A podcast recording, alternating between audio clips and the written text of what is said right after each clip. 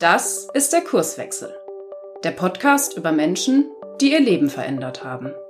Als Arbeitnehmer bin ich jetzt eine Bereicherung und als Katholik bin ich Sünder. Und das ist natürlich total bekloppt. Ich werde das ja oft gefragt, warum bist du denn noch da, wenn du da diskriminiert wirst? Such dir doch einen anderen Job. Ich hatte dann Leute angeschrieben und die haben gesagt, die sind dann in den nächsten Stunden oder Tagen von vier, fünf Leuten angequatscht worden. Ey, hast du schon mitgekriegt, hier gibt's so ein Treffen, aber du darfst das nicht weiter sagen. Jens ist schwul. Das ist an sich eigentlich kein Problem. Allerdings arbeitet Jens auch für die katholische Kirche als Religionspädagoge und Gemeindereferent. Und dass man seine Homosexualität auch lebt, das gilt in der katholischen Kirche als schwere Sünde. Bis vor kurzem war es sogar möglich, dass Leute wegen ihrer sexuellen Orientierung den Job verlieren. Jens möchte, dass die katholische Kirche offener wird und hat deswegen die Bewegung Out in Church gestartet. Das größte Coming Out in der Geschichte der katholischen Kirche. Da haben sich Anfang 2022 mehr als 100 Menschen gemeinsam geoutet. Wie er dazu kam, das erzählt er uns jetzt selbst. Herzlich willkommen, Jens. Hallo, guten Morgen oder moin moin, wie man bei uns sagt. Jens, wenn du an das Paradies denkst, was hast du dann für ein Bild vor Augen? Ach, äh, verschiedene. Äh, ganz klassisch äh, geht es ja im Paradies um einen Garten, wo unterschiedliche Lebewesen in Harmonie miteinander leben. Das ist natürlich so ein Bild, was irgendwie aufploppt und dann gibt's noch ein Kontrastbild dazu.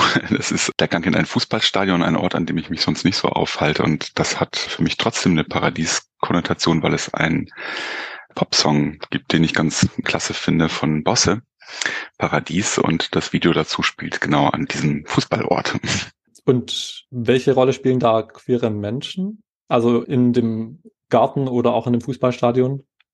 Dieses Gartenbild ist ja so ein Bild, was aus der jüdisch-christlichen biblischen Tradition kommt und ist ja so ein Bild für die Vollkommenheit von Schöpfung und Kosmos. Und da gehören aus meiner Sicht queere Menschen mit dazu. Und in dem Bosse-Paradies ist es so, dass er in dem Popsong so eine Paradies Erzählung erzählt, die damit zu tun hat, dass Menschen sich dafür engagieren, dass die Welt ein guter Ort ist. Und in dem Liedtext wird auch davon erzählt, dass es ein Ort sein soll, an dem LGBTIQ eben nicht mehr diskriminiert werden. Und mir gefällt daran, dass das Paradies nicht irgendwann irgendwohin ins Jenseits verlagert wird, sondern ganz konkret hier stattfindet. Und das ist sozusagen für mich jetzt der Link auch zu unserem Thema, da wo Menschen nicht mehr aufgrund irgendeiner Eigenschaft diskriminiert werden, sondern wo wir eine Gesellschaft sind, die Vielfalt als was Positives erlebt. Da kann vielleicht sowas wie Paradies schon hier auf der Erde beginnen.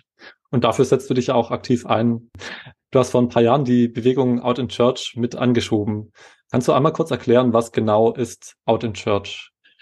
Bei Out in Church haben sich Menschen zusammengeschlossen, die queer sind und die bei der Kirche arbeiten und also ich muss sozusagen schon ein bisschen vorgreifen auf unseren Erfolg jetzt bis Ende 2022 war das für viele ein sehr existenzielles Thema, weil mit dem Arbeitsvertrag bei der katholischen Kirche unterschreibt man eine sogenannte Grundordnung und da war bis Ende des letzten Jahres festgelegt, dass man auch in seinem Privatleben den Moralvorstellungen und so weiter der Kirche entsprechen muss. Und das heißt jetzt ganz konkret, zum Beispiel ich als schwuler Mann, wenn ich irgendwie öffentlich klar gemacht habe, dass ich in einer Beziehung bin oder auch heirate oder so, wäre das in vielen Fällen zum Beispiel ein Kündigungsgrund gewesen.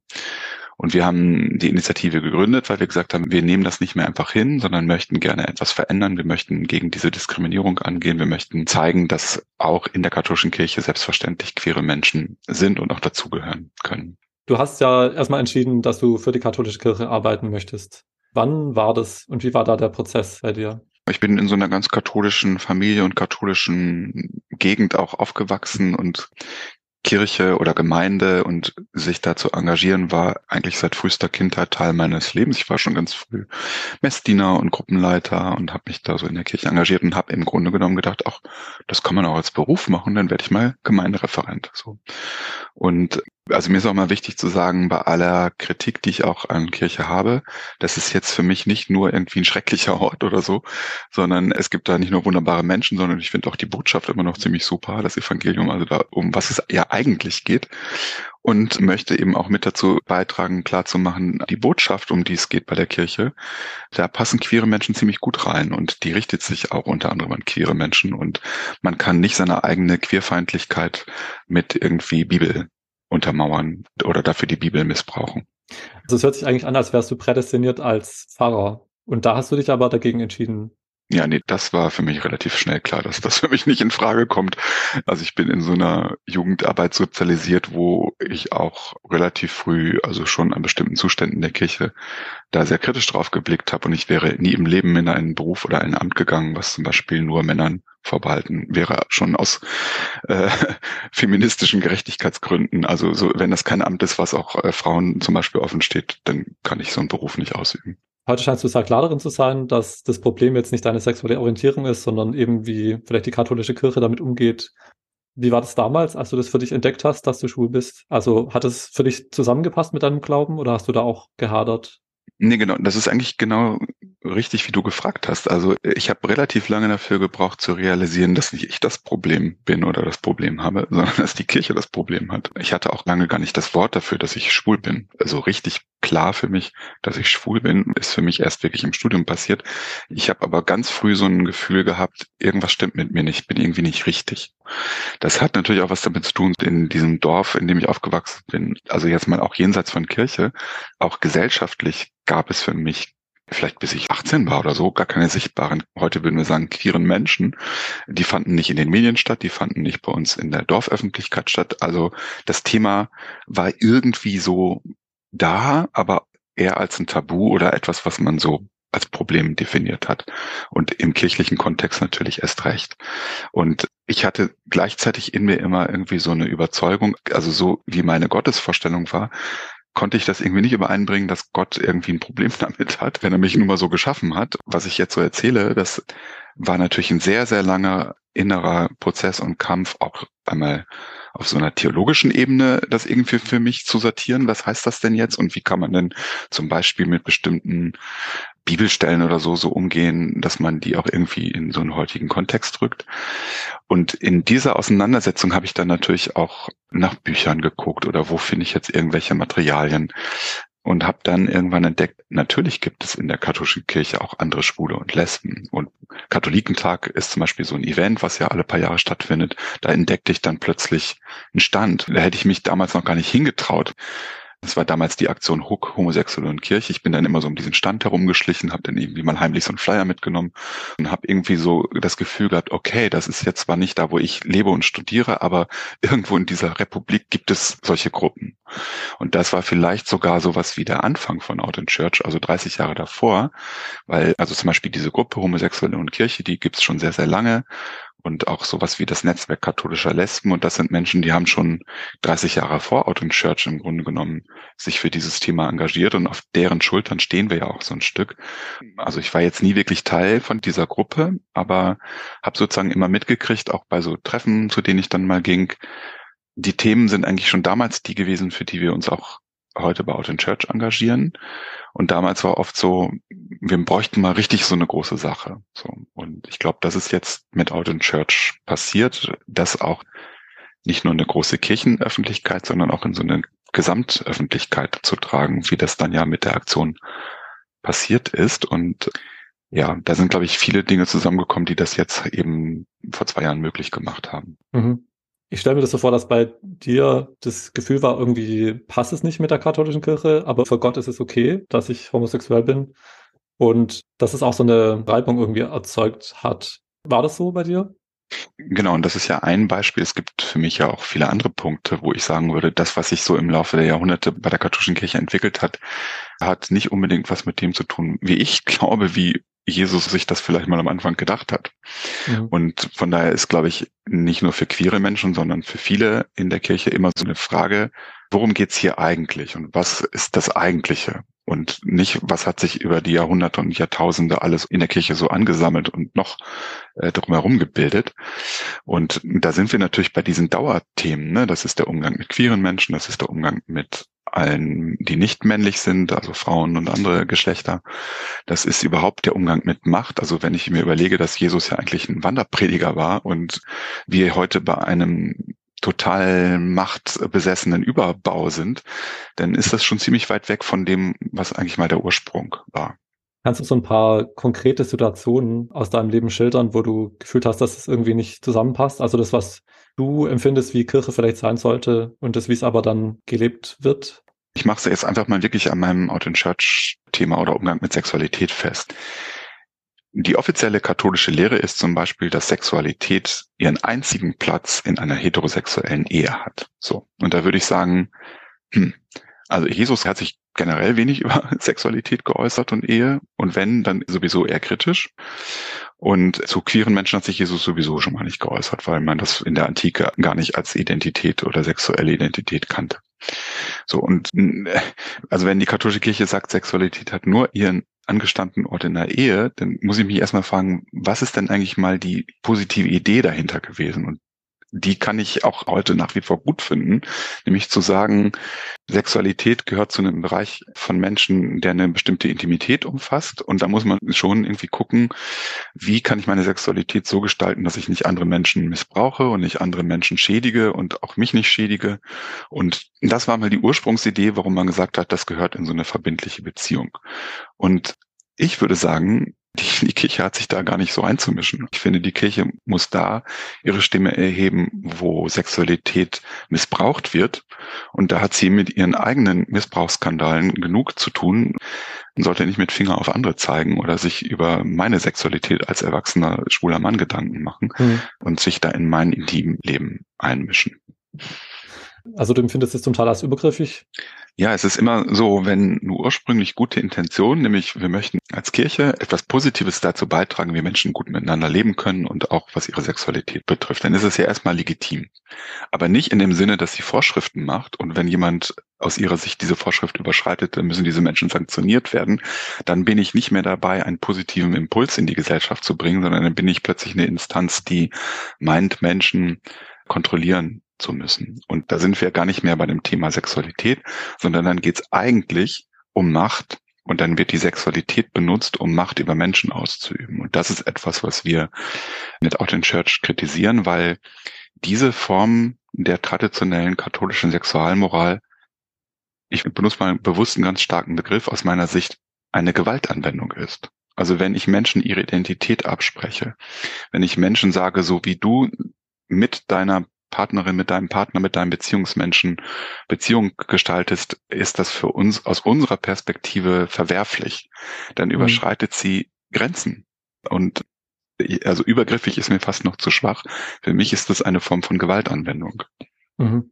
Ich kann mir vorstellen, dass viele Menschen in der katholischen Kirche das so auch unterschreiben würden, aber nicht jeder ergreift die Initiative und macht wirklich was. Und ich versuche zu verstehen, was dein Motiv da ist. War das so ein schleichender Prozess, dass du regelmäßig Erfahrungen gemacht hast, wo du konkret diskriminiert wurdest? Oder gab es dann diese eine Situation, die das fast zum Überlaufen gebracht hat? Also es gibt in meiner Biografie, und ich glaube, da kann ich für ganz viele bei Out in Church oder für viele queere Menschen sprechen, ganz viele unterschiedliche Formen von Diskriminierungserfahrungen. Es gibt die vielleicht ganz exponierten, da kann ich auch aus meiner Biografie einiges erzählen, wo, was weiß ich, mich irgendwelche Personalverantwortlichen einbestellt haben und mich versucht haben, aufgrund meiner Homosexualität zu erpressen oder gegen meinen Willen zu versetzen und dann zu sagen, wenn sie uns nicht folgen, dann wir wissen ja auch noch, dass sie schwul sind und so. Also das sind ja so richtig krasse Geschichten. Mhm. Ich glaube, das, was oft mindestens so belastend oder schwierig ist, ist so eine Form von Mikroaggressionen oder von Diskriminierungserfahrungen, die so einfach tagtäglich passieren, dass ich nicht mit meiner Identität inkludiert bin, dass ich manchmal sprachlich nicht mitgenannt werde, zum Beispiel bei trans- oder nicht-binären Personen, dass ich einfach nicht mitgedacht werde. Es ist nicht so, dass ich sagen würde, ich bin jetzt von morgens bis abends leidend, aber mhm. ich werde ständig damit konfrontiert, dass ich eigentlich ja doch nicht so richtig dazugehöre. Mhm. Und das finde ich gerade in dem kirchlichen Raum total fatal, weil das ist ja eine gesellschaftliche Realität. Also Verschiedenheit ist doch der Normalzustand und nicht, dass wir alle irgendwie in eine bestimmte Schublade passen. Und gerade als Kirche, finde ich, hätten wir einen Auftrag, mit unserer christlichen Botschaft irgendwie sowas wie ein Role Model in der Gesellschaft zu sein und vorzuleben, wie man Verschiedenheit als eine Ressource und als was Positives erleben kann. Und mhm. genau das lässt sich auch christlich gut begründen. Und genau da versagt aber aus meiner Sicht gerade die katholische Kirche, weil wir mit der Vielfalt in unseren eigenen Reihen oft nicht gut umgehen. Und darum war einer der wichtigen Beweggründe, Out in Church zu initiieren, zu sagen, wir wollen einfach sichtbar sein und sichtbar machen, welche Vielfalt jetzt in dem Sinne von geschlechtlichen und sexuellen Orientierungen längst in der Kirche vorhanden ist. Also Mhm. es gibt queere Menschen in der Kirche. Und weil sie bisher nicht sichtbar werden durften, machen wir eine Kampagne, die radikale Sichtbarkeit herstellt. So. Mhm. Und damit auch diesen äh, Laden erstmal von innen heraus total irritiert. Und in welcher Situation kam dir dann diese Idee? Also war das jetzt nach einer krassen Erfahrung, wo du diskriminiert wurdest? Also es gab tatsächlich sowas wie eine Initialzündung. Das war die Kampagne Act Out. Anfang Februar 2021 haben sich in der Süddeutschen Zeitung 185 queere SchauspielerInnen und so weiter geoutet. Und ich hatte morgens die Zeitung aufgeschlagen und das gelesen und war davon sehr elektrisiert, weil ich so in dem Moment gemerkt habe, oh, das ist nicht nur für diese Menschen echt eine Riesengeschichte, sondern mir war klar, das wird auch medial total abgehen. So und das war auch dann die ersten Tage so. Und ich habe noch beim Lesen morgens mit dem Frühstückskaffee sozusagen äh, einfach das Cover von dem Magazin fotografiert und auf meinen Social Media Kanälen rausgeschickt und so kommentiert, tolle Aktionen. Das brauchen wir für die katholische Kirche auch. Und hatte dann im Laufe des Tages daraufhin ganz viele Likes und Klicks und Kommentare. Es hatte sofort so eine Resonanz von Leuten, die sagen, super, dass du das machst, wo kann ich mich melden? Und dann war ich so ein bisschen so hoch, äh, so, so ganz konkret hatte ich das gar nicht gemeint. Und dann habe ich mit einem Freund, der da auch drunter geschrieben hatte, mit dem hatte ich vorher bei einer anderen Aktion schon kooperiert. Wir haben dann telefoniert und haben gesagt, wir machen jetzt mal einen Anfang und gucken mal, ob was geht und was so geht. Bernd Mönckewischer ist das gewesen. Und äh, wir haben dann einfach 14 Tage zu einer Videokonferenz eingeladen und das erstmal ja nur undercover so in unseren queeren Netzwerken gestreut, katholisch. Und dann waren aber tatsächlich schon erstaunlicherweise 90 Leute bei dem ersten Treffen. Und wir haben so gemerkt, da ist irgendwie jetzt auch so ein günstiger Moment. Ich glaube, dass die Missbrauchskrise der letzten Jahre das auch nochmal verstärkt hat, weil man einfach gemerkt hat, dieser hohe moralische Anspruch, den die katholische Kirche da immer erhebt und vor sich herträgt, der wird ja selbst nicht eingehalten. So. Und ich glaube, dass das auch ein Faktor war, zu sagen, wir müssen dieses System auch irgendwie jetzt mal durchbrechen. Mhm. Da interessiert mich auch, wie man so eine Vernetzung schafft in einem Umfeld, in dem es das ja eigentlich gar nicht geben darf. Also du meintest, es gab schon vorher diese mehr oder weniger offiziellen Netzwerke. Kennt man sonst auch Leute, von denen man weiß, dass die queer sind, obwohl sie es nicht dürfen? Genau. Offiziell darf es queere Menschen in der Kirche gar nicht geben. Dann gibt sie natürlich doch und manche sind auch sichtbar. Ich war auch schon vorher geoutet, aber mal mit so einer Ansage, ja, machen Sie das möglichst nicht so öffentlich. Also Sie können das ja sein, aber bitte nicht so vor sich hertragen und auf gar keinen Fall damit an die Öffentlichkeit gehen. Also so ein Schweigegebot. Und das war auch so unsere Schwierigkeit am Anfang. Also ich habe gesagt, wir können eben jetzt nicht bei Facebook oder sonst wo öffentlich dazu aufrufen, hey, hier gibt's so ein erstes Meeting, kommt mal alle dahin, weil dann ist es sofort tot. Sondern ich habe mein Adressbuch durchforstet, habe da alle, die ich kannte, angeschrieben, habe gesagt, ihr könnt das in euren Freundes- oder Bekanntenkreisen weitergeben, aber die Leute dürfen nicht vorher spoilern, dass das zu sehr an die Öffentlichkeit dringt. Also eigentlich ein bisschen schräg so, ne? Und von daher bin ich schon fast erstaunt, dass das trotzdem so funktioniert hat. Das war auch so ein bisschen skurril. Also ich hatte dann Leute angeschrieben und die haben gesagt, die sind dann in den nächsten Stunden oder Tagen von vier, fünf Leuten angequatscht worden. Ey, hast du schon mitgekriegt, hier gibt's so ein Treffen, aber du darfst das nicht weiter sagen. Also es hat auch ein bisschen was Skurriles so, so was Konspiratives. Und das war dann aber auch ganz interessant, weil tatsächlich das hat man so gemerkt, wir haben auch eine Zoom-Konferenz und da war über die Hälfte der Kacheln schwarz, also ohne Bild und auch nicht mit Klarname. Mhm. Weil, und das war sozusagen mit Händen zu greifen, das sind alles ungeoutete Leute, die noch nie sich in so einen Raum gewagt haben mit anderen Menschen aus der Kirche und wirklich erstmal gucken mussten, was ist das da für eine Versammlung? Kann ich mich da zeigen? Und manche haben auch erst beim vierten oder fünften Treffen ihre Kamera eingeschaltet. So.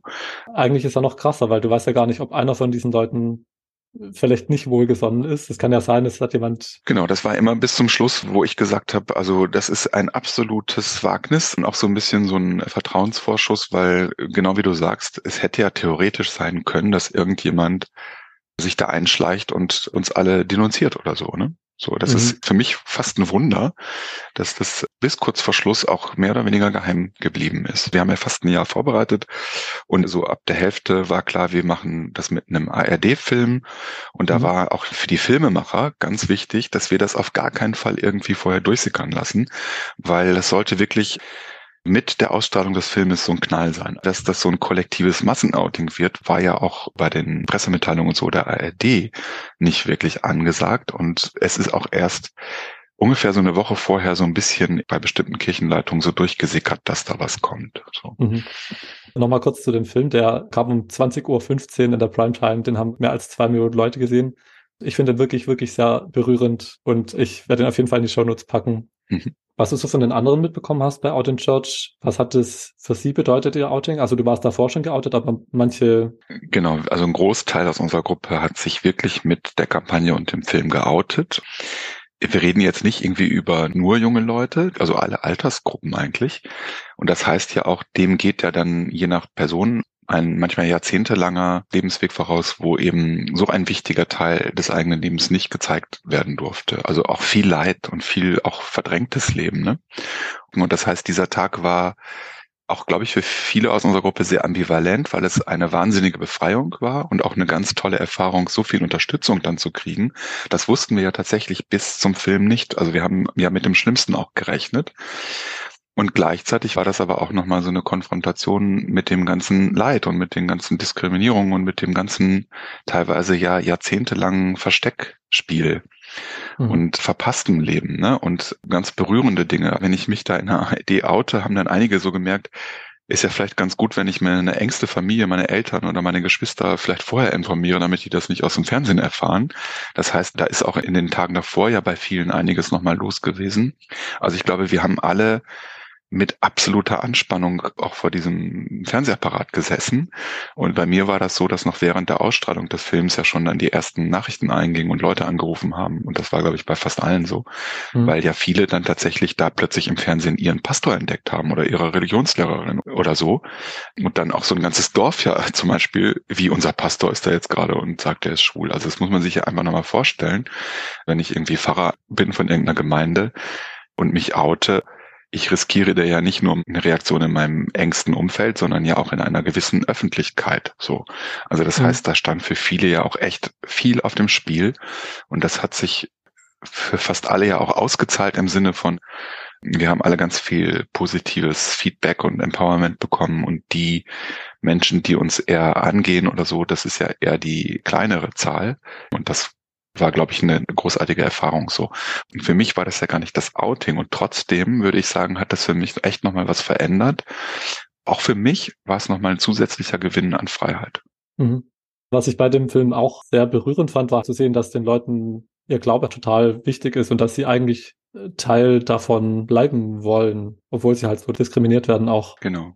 Vielleicht können die ZuhörerInnen auch was lernen von der Situation. Also es gibt ja total viele Situationen im Leben, wo man vielleicht eine Beziehung hat mit einem Partner oder einem Freund oder vielleicht mit seinem Verein oder vielleicht auch der Kirche, wo man merkt, okay, irgendwas passt nicht, wo man sich dann entscheiden muss, möchte ich jetzt an dem Problem arbeiten oder gehe ich und entferne mich dann davon? Wie entscheidest du das oder wo bist du da gerade? Für mich ist das so eine Dauerauseinandersetzung, es sind auch jetzt noch nach Out in Church einige aus unserer Gruppe dann doch aus der Kirche ausgetreten. Aus mhm. vielen Gründen, nicht nur wegen jetzt dem Thema Umgang mit queeren Menschen. Mhm. Und sich von dem Problem zu lösen, je nachdem, wenn ich es jetzt auch nochmal auf andere Kontexte übertrage, kann tatsächlich ja in manchen Fällen eine Lösung sein. Also wenn ich ein Problem nicht lösen kann, muss ich mich von dem Problem lösen. Und in dem Fall ist das Problem dann vielleicht die Institution katholische Kirche. Und wir sind jetzt aber im Moment bei denen, die aus der Kirche austreten, bei einer Gruppe von Menschen, die oft nicht austreten, weil sie ihren Glauben verloren haben oder so, sondern weil mhm. sie sagen, ich kann einfach dieses System nicht mehr unterstützen. Mhm. Ich werde das ja oft gefragt, warum bist du denn noch da, wenn du da diskriminiert wirst? Such dir doch einen anderen Job. Ich glaube, das ist für Menschen, die so gar nicht irgendwie mit Kirche was zu tun haben, auch vielleicht tatsächlich ganz schwer nachzuvollziehen, weil es eben nicht nur um einen Arbeitsplatz geht oder um eine Clubmitgliedschaft. Also wenn ich in irgendeinem Sportverein bin und da sind blöde Leute, suche ich mir einen neuen Sportverein. So.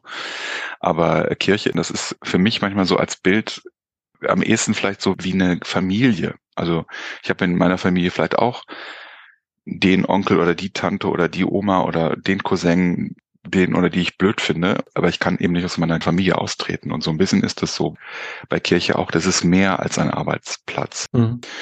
Und gleichzeitig finde ich aber auch wichtig, auch für meine eigene Seelenhygiene zu sagen, ich habe aber die Möglichkeit, wenn ich es nicht mehr aushalte, ich kann auch rausgehen aus dieser Institution. Das hilft mir manchmal zu bleiben. Das ist ein bisschen paradox so. Ne? Und ich habe noch genug Energie zu sagen, ich möchte mich dafür engagieren, diese Institution von innen heraus zu verändern. Also es gibt genauso, finde ich, die legitime Haltung zu sagen, ich kann das nicht mehr und ich gehe da ganz raus oder ich versuche als Außenstehender kritische Fragen zu stellen. Wir bei Out in Church haben jetzt gesagt, das ist auch unser Name, Out in Church. Wir versuchen jetzt in dem System zu bleiben und es von innen heraus zu erweitern, zu verändern, zu irritieren, in Frage zu stellen. Und ich kann als schwuler Mensch in dieser Kirche nur sein, indem ich mich aktiv für Veränderung einsetze, sonst kriege ich echt ein Problem so, weil in dem Moment, wo ich bleibe, auch als Hauptberuflicher, trage ich auch dazu bei, dass dieses System weiter aufrechterhalten wird. Und das ist für mich auch echt so eine Gewissensfrage, weil ich eben bei vielen nicht mitgehen kann. Und darum ist für mich wichtig zu sagen, dann engagiere ich mich aber auch jetzt in meinem Thema oder für mehr Gerechtigkeit in der Kirche und so weiter. Wir sagen manchmal in unserer Gruppe, wir stören aus Verantwortung, weil wir uns irgendwie verantwortlich fühlen, dieses System nicht so zu lassen. Mhm. Oder in dem Film gibt es so einen wunderbaren O-Ton von Monika Schmelter, das ist eine der Protagonistinnen, die sagt, ich will, dass das aufhört. Ich will, dass diese Diskriminierung aufhört. Und das ist ja nicht nur die Diskriminierung von queeren Menschen, sondern von Frauen, von Menschen, die Opfer von Missbrauch geworden sind und so weiter. Mhm. Der Start dieser Initiative war jetzt schon ein Jahr her und seitdem hat sich sogar das kirchliche Arbeitsrecht auch geändert. Mitarbeitende müssen jetzt nicht mehr mit einer Kündigung rechnen, wenn sie in einer zweiten Ehe leben oder wenn sie eine homosexuelle Partnerschaft haben. Das Motto von Out in Church ist für eine Kirche ohne Angst. Sind wir da jetzt schon? Nein, würde ich so klar sagen. Genau wie du sagst, wir haben ein Ziel etwas mehr erreicht. Das war die Änderung des kirchlichen Arbeitsrechts. Wir haben mit Out in Church ja sieben Forderungen aufgestellt und die dritte mhm. Forderung war, die eben das Arbeitsrecht zu verändern. Da sind wir jetzt sozusagen am weitesten vorangekommen. Und das ist auch ein Erfolg, den ich nicht kleinreden will. Und trotzdem muss ich sagen, damit ist ja noch nicht der Kulturwandel passiert. Also diese Kultur der Angst und dieses System der Angst, was sich da über Jahrhunderte ja aufgebaut hat, das ist ja nicht einfach verschwunden, nur weil man jetzt mal das Arbeitsrecht ändert. Da muss noch sehr viel mehr passieren, um wirklich eine Kultur der Wertschätzung von Vielfalt zu etablieren. Und von daher müssen wir eigentlich auf das dahinterliegende gucken und das ist die Änderung der katholischen Lehre, weil wir haben jetzt so eine Situation, die eigentlich total schräg ist. Also wir haben jetzt ein Arbeitsrecht, da steht drin, dass Vielfalt eine Bereicherung ist und dass ich als schwuler Mann plötzlich als Mitarbeiter die Kirche bereicher. Aber jetzt mal ein bisschen plakativ gesagt, wenn ich hier um 17 Uhr oder so heute mein Büro verlasse und in den Feierabend gehe und einfach nur Jens Ebrecht zum Sande bin, dann bin ich plötzlich ein schwerer Sünder aus Sicht der katholischen Kirche, mhm. weil die katholische Lehre ist noch überhaupt kein einziges Millimeter verändert worden und die katholische Lehre sagt, queere Menschen, die ihre Homosexualität in dem Fall jetzt bei mir leben, leben in schwerer Sünde. Und das heißt, als Arbeitnehmer bin ich jetzt eine Bereicherung und als Katholik bin ich Sünder. Und das ist natürlich total bekloppt. Und das heißt, die Bischöfe müssten eigentlich jetzt an vorderster Front von Origin Church stehen und sagen, wir haben das Arbeitsrecht geändert, weil wir das richtig finden. Darum stehen wir jetzt an erster Front und setzen uns dafür ein, dass der Papst den Katechismus oder die Lehre ändert. Wenn nicht die Bischöfe aktiv endlich sich dafür einsetzen, äh, weiß ich nicht, wie ernst ich sie eigentlich nehmen soll. Aber verstehst du da den Papst? Das ist irgendwie ein schwerer Job von ihm jetzt. Da kann ich, also ja, ich habe auch einen schweren Job. ich, ich, ich weiß, ich weiß, dass, dass, äh, dass, ich weiß, dass wir da, also aus der Sicht von uns queeren Menschen oder vielleicht hier in Europa oder so, ist das etwas, was ja dazu führt, dass wir überhaupt mal als Kirche wieder auf den gesellschaftlichen Konsens kommen. Ne? Mhm. Und als Papst einer Weltkirche mit so viel unterschiedlichen kulturellen Backgrounds, also ich meine, wir sind ja nicht naiv. Ich weiß auch, dass auf der ganzen Welt es da unterschiedliche Haltungen gibt. Ich mhm. würde aber sagen, gerade deshalb, also und es gibt beim Papst ja diese Ansätze. Der Papst hat bei seiner letzten Reise wo er in Afrika war, dieses Thema ja angesprochen und hat gesagt, dass Gesetze, die homosexuelle Menschen kriminalisieren, also hat er quasi sich gegen positioniert, hat sozusagen nochmal gesagt, auch diese Menschen sind Gottes geliebte Kinder. Aber gleichzeitig trägt die Lehre, die er vertritt, in der Kirche ja mit dazu bei, dass diese Queerfeindlichkeit eben da ist und wenn Menschenrechte gefährdet werden aufgrund katholischer Lehre. Und ich rede hier nicht über irgendwelche Mikroaggressionen, sondern hier geht es wirklich um fundamentale Menschenrechte. Hier geht es um Leben und Tod für queere Menschen. Da muss die Kirche an vorderster Front stehen und das Menschenrecht hier verteidigen und nicht mit der eigenen Lehre dazu beitragen, noch eine Begründung für diese Queerfeindlichkeit zu liefern. Mhm. Also da würdest du dir eine klarere Position dann auch wünschen vom Vatikan dann? Ja, ich fange mal ein bisschen unter dem Vatikan an. Ich würde mir erstmal eine klare Position der deutschen Bischöfe wünschen. Es gibt Einzelne, die sich dazu auch deutlich positioniert haben. Es gibt bei den deutschen Bischöfen einen Queerbeauftragten, aber ich glaube, es wäre noch mal was anderes, wenn alle 27 Bischöfe sich da klar positionieren. Und also es hätte ja vielleicht auch noch mal eine Wirkung, wenn es ein interreligiöses Commitment dazu gäbe, die Bundesregierung zum Beispiel aufzufordern, zu sagen, wir finanzieren keine Projekte in Ländern, in denen Menschenrechte von queeren Menschen zur Disposition stehen. Mhm. Und das können sie aber nur glaubhaft tun, wenn sie das in ihren eigenen Reihen mal anfangen würden. Und da reicht es eben nicht aus, das Arbeitsrecht zu ändern. Das ist wichtig und gut. Das kann ich auch anerkennen. Aber darauf kann man sich als Bischof jetzt nicht ausruhen und sagen, wir haben jetzt das irgendwie gemacht, sondern wer A sagt, muss auch B sagen. Mhm. Du arbeitest hin auf eine Änderung in der katholischen Kirche und das ist ein großes Schiff und es braucht halt lange, bis sich da was ändert. War es eine gute Entscheidung? Weil du hast gesagt, du hast die Zeitung durchgeblättert und hast es mal in die sozialen Medien gestellt. Dann hättest du ja auch sagen können, okay, jetzt habe ich ein paar Likes bekommen, schön war's. Jetzt hast du dich entschieden, das durchzuziehen. War es eine gute Entscheidung? Ich würde sagen, das ist eine der besten Entscheidungen meines bisherigen Lebens. also ich habe da vielleicht einen Anfang gemacht, aber weil es sofort auch andere gab, die damit eingestiegen sind, würde ich sagen, haben wir uns gemeinsam entschieden. Wenn Menschen in ihrem Leben Entscheidungen treffen müssen, die auch mit einer großen Konsequenz verbunden sind. Denn ist es, glaube ich, gut nochmal zu prüfen, wer sind eigentlich meine Verbündeten oder wo sind mhm. meine Unterstützungspersonen. Natürlich muss ich die Entscheidung treffen, aber es fühlt sich besser an zu wissen, ich entscheide mich gemeinsam mit anderen. Und ich glaube, das ist mit das Wichtigste bei Out in Church, dass wir mit dem Bruch des Tabus dafür gesorgt haben, Menschen aus so einer Vereinzelung zu holen und zu sagen, du bist mit deiner Entscheidung gar nicht alleine und du kannst dich auch verbünden und Verbündete zu haben, stärkt dich auch in deiner Entscheidung. Das heißt, ein Stück weit hat deine Entscheidung auch dazu geführt, dass du dieses Gefühl von Familie, das du mit der katholischen Kirche verbindest, jetzt noch mehr spürst? Genau, wenn ich selber vielleicht auch nicht genügend Kraft habe, alleine für eine Entscheidung einzustehen, zu wissen, da sind andere mit mir, das ist was sehr Bestärkendes. Und das können Menschen auch woanders finden, aber dafür kann Kirche auch ein Ort sein oder ist Kirche ein Ort. Und wenn Menschen das im Sportverein finden, finde ich das super. Wenn sie das in der Partei finden, finde ich das super. Aber Kirche ist eben nicht nur irgendwie die schreckliche Institution. Kirche ist vor allem erstmal ein Netzwerk aus Menschen. Und da sind wunderbare Menschen in der katholischen Kirche. Und die queeren Menschen sind ein kleiner Teil davon. Und das finde ich ist auch nochmal etwas, was bei Out Church sichtbar geworden ist, dass Kirche eben mehr ist als Bischöfe oder oder irgendwelche Missbrauchstäter oder was weiß ich, sondern dass es da auch ein Potenzial gibt. Also ich finde es auf jeden Fall großartig, dass ihr euch da engagiert und ich glaube, es ist auch wichtig für die katholische Kirche.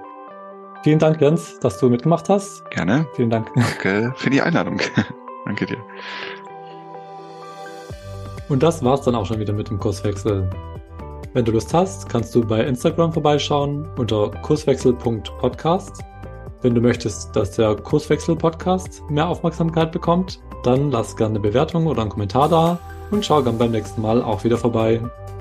Bis bald im Kurswechsel.